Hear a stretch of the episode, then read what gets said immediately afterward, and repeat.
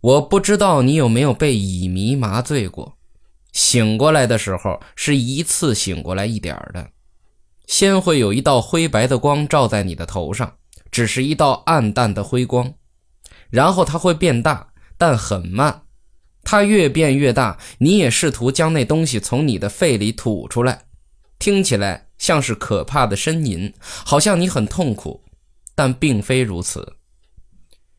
你试图把它从肺里吐出来，就发出那种声音，试着把它逼出来，但你的头脑一直都在运转。你知道你进行到了哪里，即便各种荒谬的想法在那道辉光中游动，你的主要部分在那里。你可以思考，可能不会很好，但可以有一点我感觉好像在我恢复知觉之前就在思考了。我知道一定有人和我在一起，但我不知道是谁。我听到他们谈话，但听不清他们在说什么。然后我听清了，是一个女人让我张开嘴含一小块冰，那样会好受些。我张开了嘴，含到了冰块。我觉得这个女人肯定是护士。我仍然不知道还有谁在那里。我想了好长时间。然后我发觉我可以睁开眼睛一小会儿，然后迅速闭上，看看房间里是谁。我那样做了，起先什么都没有看到。这是一间医院病房，床边有一张桌子，上面有很多东西。已经是大白天了，我胸膛上的床单堆得很高，这意味着有很多的绷带。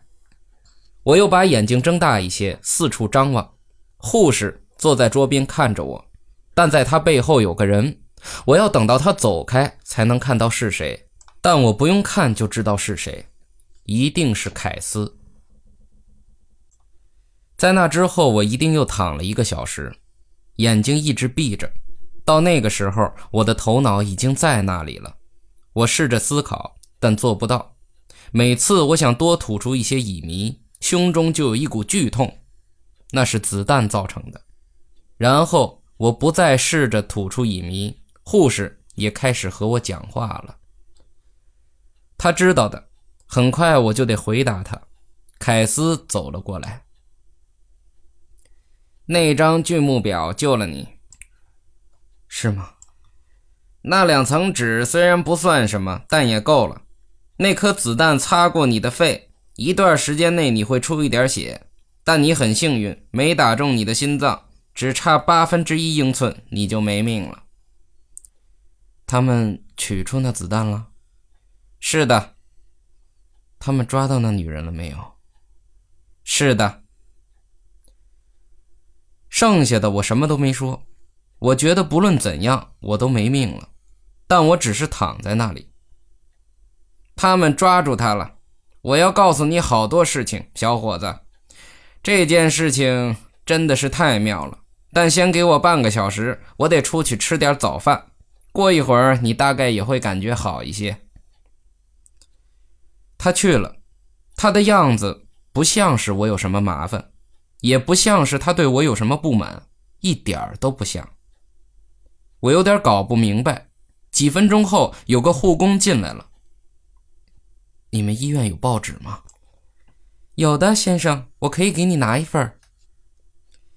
他回来的时候带着报纸。而且还给我找到了那则新闻，他知道我要看什么。他不在头版，而是在第二版，上面都是没有足以热到上头版的当地新闻，就是这则：迷云笼罩格里费斯公园枪击案，保险商沃特赫夫午夜之后在河滨车道上的一辆车中被发现受伤，两人被拘留。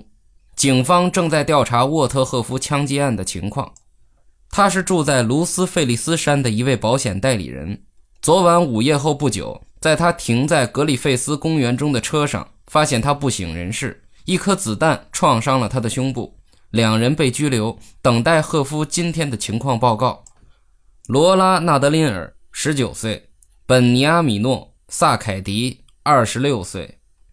纳德林尔小姐的地址。是于卡街的利塞亚公寓楼，萨凯迪的地址是拉布雷亚大道的丁香公寓楼。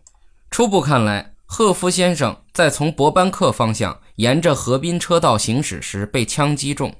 警方随后到达现场，发现纳德林尔小姐和萨凯迪在车边，正试图让她下车。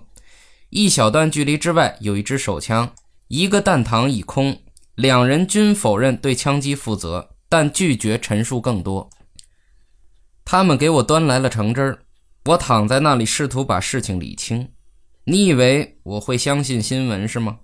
你以为我会认为罗拉开的枪吗？或者是萨凯迪出于嫉妒而开的枪？我没有，我知道是谁开的枪，我知道是谁和我有约，是谁知道我要去那里，是谁想让我别再挡道。对此我非常确认。但这两个人在那里做什么呢？我努力想了一会儿，但想不明白。除了有一点，罗拉那晚当然又是在跟踪萨凯迪，或者说他以为他是，这样就解释了他在那里做什么。但萨凯迪在那里做什么呢？这根本说不通啊！思考的同时，我一直有种觉得自己完蛋了的感觉，并不只是因为自己的所作所为，更是因为罗拉将会发现这一切，这是最糟糕的。直到将近中午，凯斯才回来。他看到了报纸，拉了一把椅子放在床边。啊，我去了趟办公室，是吗？哎，今天早晨真是疯狂！疯狂的夜晚后，又是一个疯狂的早晨。怎么了？我要告诉你一些你不知道的事情，赫夫。这个萨凯迪，这个昨晚向你开枪的萨凯迪，正是我们一直在跟踪的那个人。跟踪他是因为他可能知道另一件事——纳德林尔案。你不是认真的吧？我是认真的。你记得吗？我本要告诉你，但是诺顿觉得应该把这些都作为机密，不让代理人知道，所以我就没有。就是这样，就是这个人，赫夫。我告诉过你吧，我告诉过诺顿吧，我说过那个案子有点奇怪吧。还发生了什么？你的信贷公司打来了电话，是吗？他们说的事情，原本一开始我们就可以知道。我指的是诺顿和我。如果我们一开始完全信赖你，我们今天才发现的事情，如果你认识这个萨凯迪，你本可以早就告诉我们，这是整个案子的关键。他贷了一笔款，没错，他贷了一笔款，但这不是关键。你把保单递给纳德林尔那天，他在你的办公室。呃，这个我不能肯定。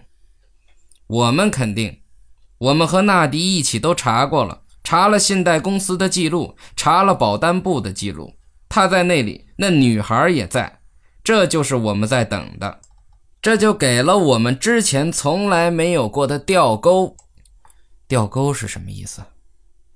听着，我们知道纳德林尔从来没有与家人提起过这份保险，我们是从与秘书一起开的支票得知的。他没有告诉过任何人，但是他的家人还是知道这件事儿，不是吗？嗯，我不知道。他们是知道的，他们不是无缘无故的就对他下毒手的，他们是知道的。而现在我们知道了他们是怎样知道的，这个案子就解决了。法庭本来就会假定他们知道的。我不是法庭。我是为了让我自己满意，让我明确自己是对的。你看，赫夫，我可以根据我的直觉要求进行调查，但是我不会心里没底就上法庭的。现在我心里有底了，而且这还把那个女孩给牵扯进来了。那个谁？女孩，她的女儿，她那天也在那里。我说的是你的办公室。哦。是啊，你可能会觉得奇怪，一个女孩竟会对自己的父亲做那样的事情，但这种事情发生过，发生过很多次。为了五千块，这样的事还会再发生很多次的。我不相信，哈哈，你会相信的。在我说完之前，现在听着，赫夫，我还缺一些东西，我缺了关键的一环。他们对你下毒手，是因为这个案子受审的时候，你可以出来为一件事情作证，这一点我是看得出来的。但到底是为了什么事情呢？什么事情？你是什么意思？你知道的是一件什么事情，才让他们非杀了你不可呢？他们那天在你的办公室里，这还不足够，一定还有别的什么。可是到底是什么呢？我不知道，我想不出任何事情。一定有什么事情，也许是你已经忘记的一件事情，一件对你没有任何意义，但对他们很重要的事情。呃，可是到底是什么呢？什么都没有，不可能有。有的，一定有。他开始绕着房间走，我感觉到床因为他体重的移动而摇晃。你先把这件事放在心上吧，赫夫。我们还有几天的时间，努力想想到底是什么事情。他点燃了一根烟，又来回走了几圈。这件事情就妙在这儿了。我们有几天的时间，你最早要到下个星期才能出席聆讯，这就是我们需要的。警察只要帮下忙，橡胶水枪什么的伺候几下，迟早那一对是会交代的。特别是那个女孩，她很快就会垮下来的，相信我。这正是我们一直在等的。赫夫，你受苦了。但现在我们抓到他们，就可以好好让他们吃点苦头了。没错，这是一个真正的突破。我们现在可以了结这个案子了，晚上之前就可以，如果运气好的话。我闭上了眼睛，心里想到的只有罗拉。我想象到好多警察围着他，可能在殴打他，逼他说他根本一无所知的事情。他的脸。